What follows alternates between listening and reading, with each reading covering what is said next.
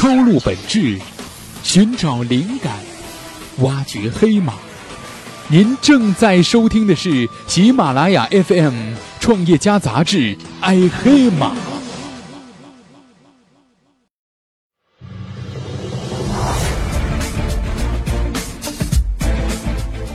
中国顶级黑客分为白帽和黑帽两个群体，白帽注重防守，侧重网络安全；黑帽在利益的驱动之下，侵略如火，盗取数据，换取私利。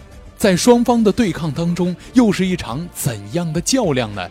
问题的答案就在今天的《创业家》杂志《中国黑客演进论》。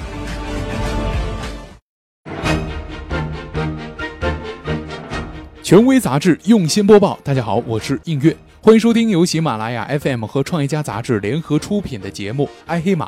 那今天的这期节目，我们将带领大家一起来关注的话题呢，是来自于创业家杂志王毅的文章《中国黑客的隐秘江湖：攻守对立，顶尖高手月入千万美元》。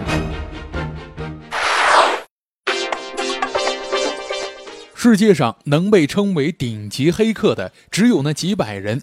他们是上帝的宠儿，获得了一把开启网络世界大门的钥匙，得以窥见网络世界的终极秘密。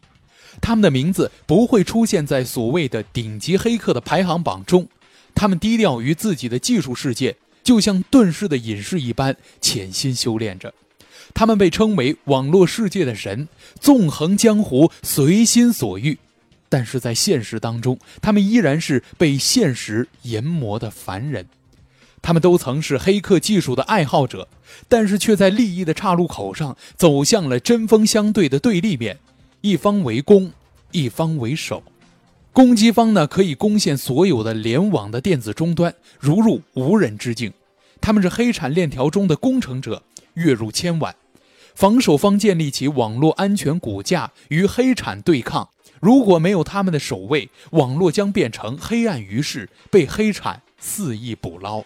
金钱和利益呢，就像是一条分水岭，他们将人性的两个侧面划分的泾渭分明。你说的不对，蔡晶晶的发言被一位专家打断了，整个圆桌会议的所有目光呢，都聚焦到了蔡晶晶的身上，她满脸通红，无言以对。仓皇落座。这是二零零一年的一次反病毒大会，当时尼姆达蠕虫病毒肆虐，大量电脑出现断网。蔡晶晶不过十九岁，刚进专业网络安全公司启明星辰不久，以技术专家的身份出席。他发言说道：“其实微软在事发前七个月呢，就已经发布了官方的补丁，只要修补漏洞呢，就不会造成如此大的影响。”说明网络管理员没有尽责，事出的主因是人为因素。未经事过的蔡晶晶不知道，现场还有很多网络管理员，在他们的眼中，这个十九岁的少年显然是在公开的挑衅。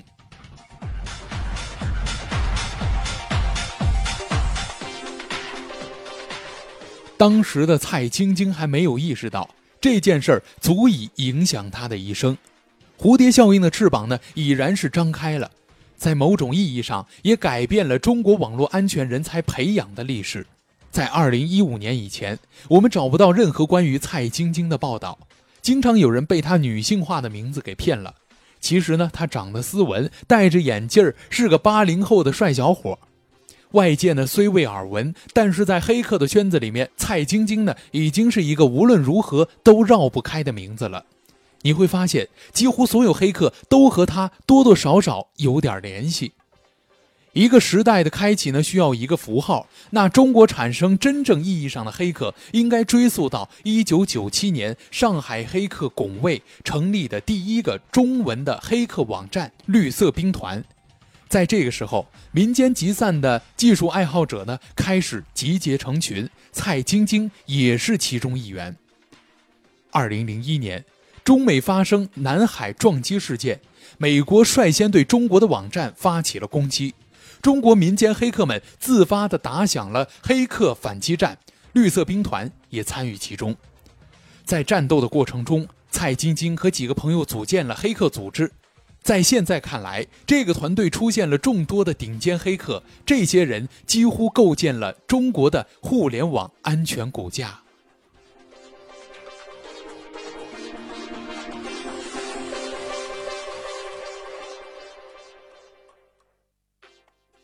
这场民间力量的黑客抗衡最终没有赢家，美国黑客导致中国很多网站的瘫痪，中国黑客也攻陷了白宫的网站。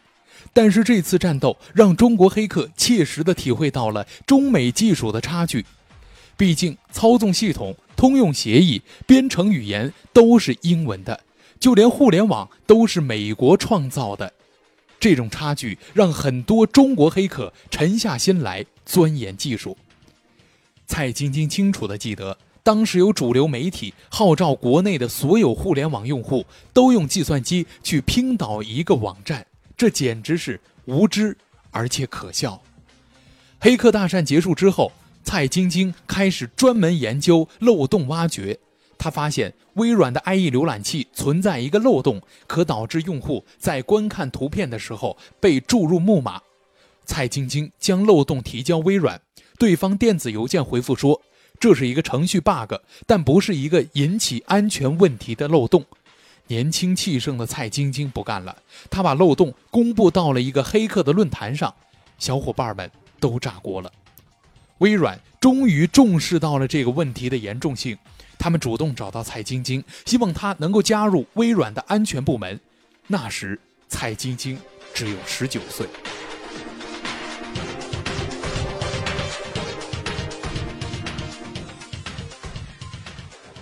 如同武侠电影中的情景，白帽黑客在网络安全的历史舞台上一直是白衣胜雪、披风昂飘的侠客形象，假对手戏的则是黑帽黑客。一群神秘而技艺高超的蒙面人，黑帽黑客的兴起呢是晚于白帽黑客的。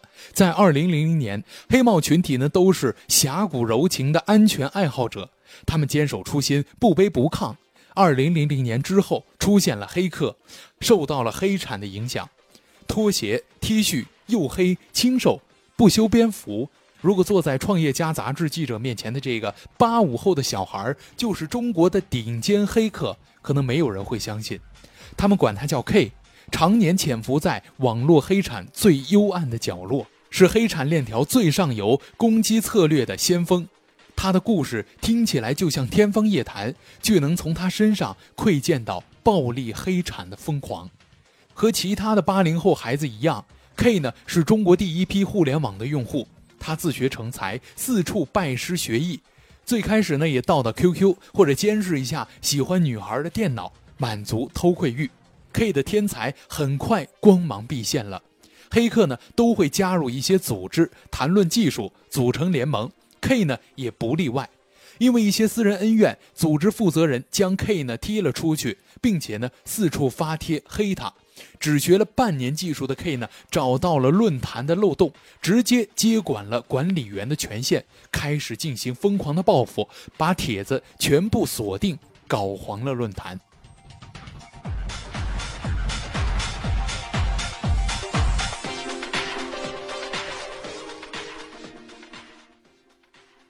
叫做 K 的黑客呢，他只有初中的学历，在现实生活中，我们知道他很难找到一个相对稳定的工作。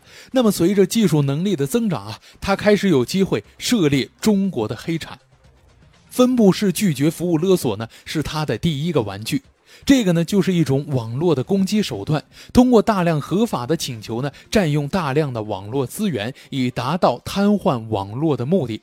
那再形象一点的比喻呢，就是比如说你们家开一家小面馆，黑客呢派上几百人到你们家店里头，也不消费，就霸着场子，不让其他的客户进来消费。那您如果想开业，每个月给我十万块钱的保护费。可以勒索的目标呢，都是一些电商的网站，靠收保护费，每月就能创收几百万。但是他很快呢就玩腻了，因为这个技术含量比较低，简直就在浪费他的一身顶级装备。那随着互联网的迭代速度的发展呢，二零零九年电子虚拟货币比特币呢就兴起了。电脑上呢可以安装挖矿的软件，经过一系列步骤啊繁琐的这个特定算法呢，就能在一定的比率上呢产生比特币。那市面上呢有性能强悍的计算机啊作为比特币的挖矿机销售，但是价格不菲。叫做 K 的黑客呢，坐在一间黑色的小屋里面，遥控着几百万台服务器呢，轰轰隆隆的同时启动运作。他坐在电脑前，啃着汉堡，喝着可乐，看着这支挖矿大军呢，无坚不摧。比特币一个一个叮叮当当的掉到了他的钱包里面。那么，在比特币行业最好的时期呢，他每个月可以入几百万元到账。那除了比特币呢，K 呢也会偶尔的盗取一些游戏的账号。理论上来说，K 几乎可以攻破所有的网站，只是需要投入的时间多少、精力多少的问题。如果正面攻击太消耗精力的话，他会另外找其他的途径。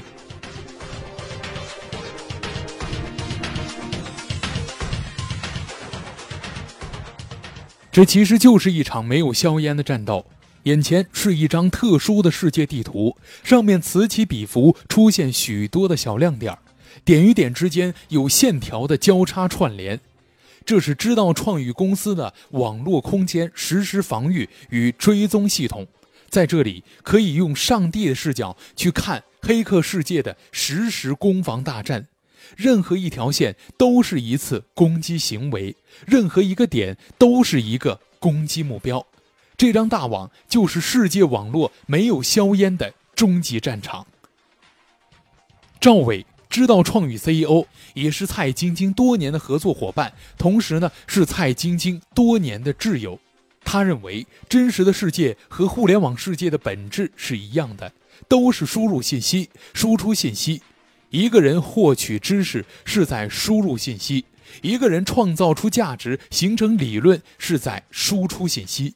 因此，他把互联网世界看得和真实的世界同等重要。他了解网络世界越深入，就觉得世界越危险。他无法做到无动于衷。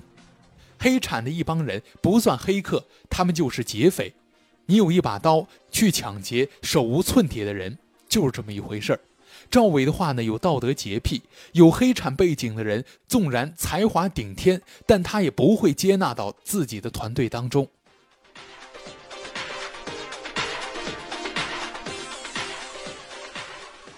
K 最近的生意呢是攻陷国外消费网站，获取用户信用卡的数据。国外信用卡消费不需要密码，他倒手将黑卡卖给盗刷团伙，月入千万。他没日没夜的加班工作，以前每天只工作四个小时的生活规律被完全的打破了。他有非干不可的理由，K 说道。他交往多年的女朋友最近查出身患绝症。救命的费用是一个天文数字，他要为他攒够救命的钱。在互联网上，K 肆意妄为；在现实当中，他也有无能为力的时候。只有抓住这最后的救命稻草，说他残忍也好，说他幼稚也罢，他就是要用洗劫世界的方式实现自己的目的。上帝给了他一把钥匙，他却把它变成了吸金棒。K 没有信仰。他唯一的信仰就是金钱，当金钱也不是万能的的时候，他就不知道他自己该信仰什么了。K 有时候也困惑，不知道来自道德的审判，而是对于自我价值的拷问：我到底是谁？无疑我是自私的，我穷尽一生，无非是为了非法盗取别人的所得。我可能就是一个病毒，一个 bug 吧。K 说道。等女朋友病好了之后，挣到这辈子花不完的钱，就退隐江湖，再也不干了。在国外买一栋海边的别墅，带着她面朝大海，春暖花开。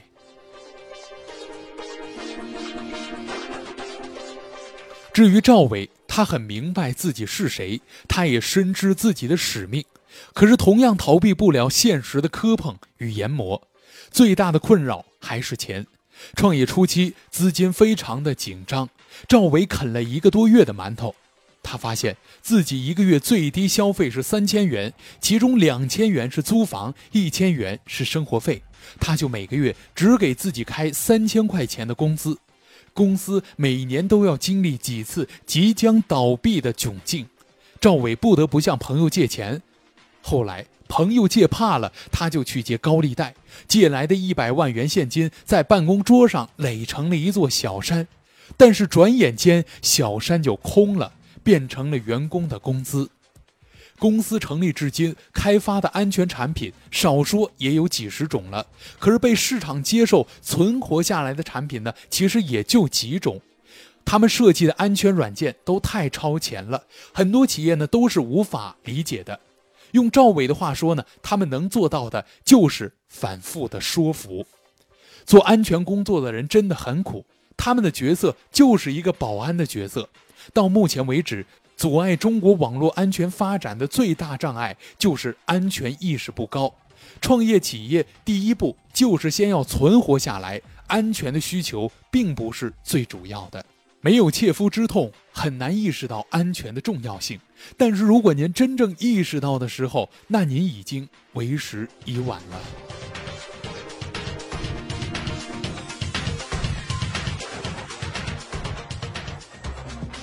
二零一五年的春天，北京高碑店一个没有路名、没有门牌的四合院里面，葡萄藤缠绕着小桥流水，远离喧嚣，必得一处清凉。一个叫做“神话”项目正在这里启动。曾经的顶级黑客王英健试图用真人秀的方式快速的培养信息安全人才，学员们每天都在这里封闭式的训练。白衣黑客的大牛们都来这里将记忆倾囊相授，除了技术，还有坚守的良心以及正义的执着。培养黑客的过程就是在创造神话。曾经的黑客教父、绿色兵团的创始人龚卫告诉我们，《创业家》杂志的记者，属于第一代黑客的世界已经得到改变，而新生的一代黑客正在慢慢的成长。以上就是本期的全部内容。如果您还想了解更多爱黑马的精彩内容，请您打开新浪微博，关注我们的官方微博平台“爱黑马”，或者登录爱黑马的官方网址三 w 点爱黑马点 com。我是音乐，我们下期再会。